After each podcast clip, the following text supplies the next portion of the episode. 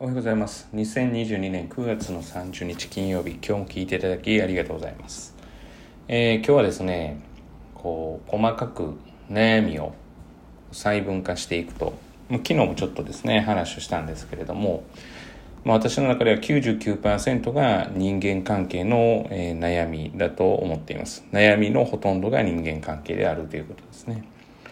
で例えば、まあ、よく聞くのが、まあ、どこどこ高校に行ったらついていけるかわからない、まあ、まあ確かに悩みなのかもしれないですけれども、えー実はその勉強ができないから何ですかね学校に行かなくなるってあんまりないんですよね。あの例えば、まあ、言ってみたら各中学校で言うと、まあ、分布図が出されてまあ、例えば0から30の間に何人かいたりとか、まあ、塾内には少なかったりしますが個別指導なんかで言うとあり得ると思うんですよね。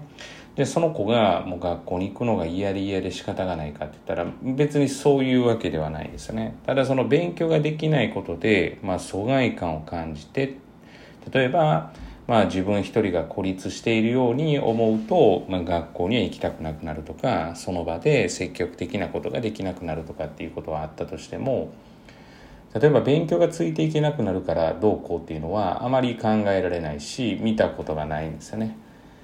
でこれは例えば高校になれば当然留年がありますから義務教育ではありませんのでだからそういうことで言うと、まあ、ついていけるかっていうのは問題だっていうことですがまあ例えばこれは複数志願制にしてるわけでそれ相応の学力と要はその内申点がないとその高校に行けないわけですからだからそのついていけないっていうことは、えー、とあったとしてもおそらくそれが留年ということはよっぽどのことがない限りはないんだろうなと思うんですね。でも、えーおそらくほとんどの方が悩まれてるのは、まあ、その先のことなんですよね。大学に行ってとか。でもそれって実際本当の悩みなのかなって考えた時にまあおそらくですね生まれた時には元気に育ってくれたらいいというふうに思ってた中でまああの健康で育っているんだけれどもっていう欲が出てくるわけですよね、まあ、もしくは比較ですよね。まああの子は早くにおむつが取れた。まあ、ここから始まるわけですよね。あの子は駒なし自転車に早く乗れた、まあ、そういうことを、えー話として聞くと焦るわけですよね。でもこれこの悩みは人の悩みなんですよね。結局。人での悩みなわけですよ。そしたらうちの子も頑張らせないといけないとか、まあ、それぞれに成長の要は軸は違うのにまあそんなところで焦ったりするわけですよね。だから結局その大学に行ってほしいとかっていうことって何なのって突き詰めて考えると人間関係なんですよね最終的には。例えばその子を面倒見ないといけないんじゃないか。もしくは誰々さんのところに勝ちたいとか。まあ私の中ではすいませんそれは本当にしょうもないことだなっていうふうに思うのでまあもし悩まれてるんだったらそこをちゃんと細分化して自分はどこが許せてどこが許せないのか。まあ、当然世間体があったり例えば、えー、見栄もあったりっていうのは、まあ、人間ですから仕方がないとは思うんですけれども当然私がゼロだと言われたらそうではないです。が、えーよくよく考えてそれをこう整理すれば、えーお子さんとの勉強、えー勉強のでおいての関係っていうのも良好になるんじゃないかなというふうには思ったりしています、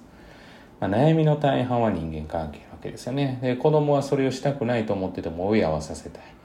でも子供と親は実はすごく仲がいいというよりも、えーお互い愛し合っていると。まあ、こういう状況があるのに、えーその出来事を一個挟むことによって軽減な仲になる。で、お互い好きなもんだから、えー好きなだけやってしまうわけですね。罵ってしまうわけですよね。で、罵られると、まあ本人気づいてないんですけれども、罵られた方は、ああ、やっぱり好きじゃないんだなと。だから本当は好き同士なのに、えー結局何かを挟むことによってそうじゃない方向に流れていってしまう。でそれをちゃんと細分化して、まあ、何が大事で何が大事じゃないかっていうことをまあ膝を突き合わせて話をする必要はあるのかなというふうに考えていくと悩みの大半って本当に人間関係なんですよね。だから人間関係が、えー良好であれば実は悩みではない。だから成績が良かろうが悪かろうが、まあ、変な話悪かろうが友達がいて健康に、えー心がすくすく育っていたらまああのある程度ですね、えー何かあったらうまくいく。だからいやうちの息子が娘が要は高校に行けるかどうか、まあ、ある意味これも人間関係ですよね。なので、まあ、例えばその子があのまあね得て増えてがあるわけですから勉強も得て増えてがあるわけですよ。やっぱり覚える速度が速い人もいれば遅い人もいるわけで、まあ、そこは平等ではないと私は思ってます。運動神経と多少似てるところはあるかなと。まあただ本気でやろうとしたら一番成果が出るのは勉強なのかなとは思っているので。だからまあその悩んでいるっていうことに対して細分化して、まあ、人間関係だと思ったら、まあ、例えば本当に人間関係で悩んでたらそれを断ち切るのも一つかもしれないですし、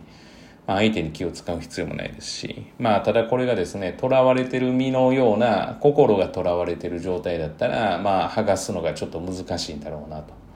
まあ、いくら体力がついても親は怖いと思うことが、まあ、結構あるわけで、まあ、言い返せなかったり言い返すと何か言われるんじゃないかってな方や、えー、親に対して、えー、しっかりと意見できるまあ口うるさいし言葉も悪いんだけれどもっていうことを言えてるってことは私はある意味そのまあ、親にとらわれてないので自立が促されてて非常にいいんじゃないかなというふうに考えていますそういった子はですねもう火がつけば早いですでもそうじゃない子は火がつかないとやっぱりしんどいかなっていう。まあだから親御さんが自分で解いて、えー、相手に自分で問題解いて子供にやらせるっていうのは、まあ子供の自立は全く促せないんじゃないかなと思ってます。まあこれされてる方はすいません。私はもうそう見てます。逆に言えばそれを受け入れて甘んじて受け入れている子供は自分の意思はないです。だから自分で責任を取ろうということがまずできなくなります、まあ、その事例を一件見てます。まあ、一件どころじゃないですね。たくさん見てます、まあ、これでもかっていう事例は一つ見てます。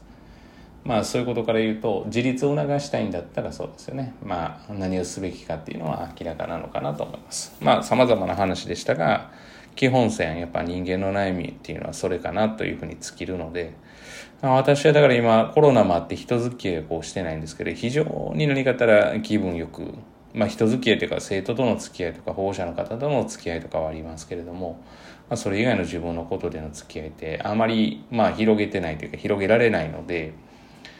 まあそれで言うと非常に心地がいいかなというふうに思いますね。まあ心がざわつく瞬間っていうのがあったりするのでまあそういう人とは極力会わない。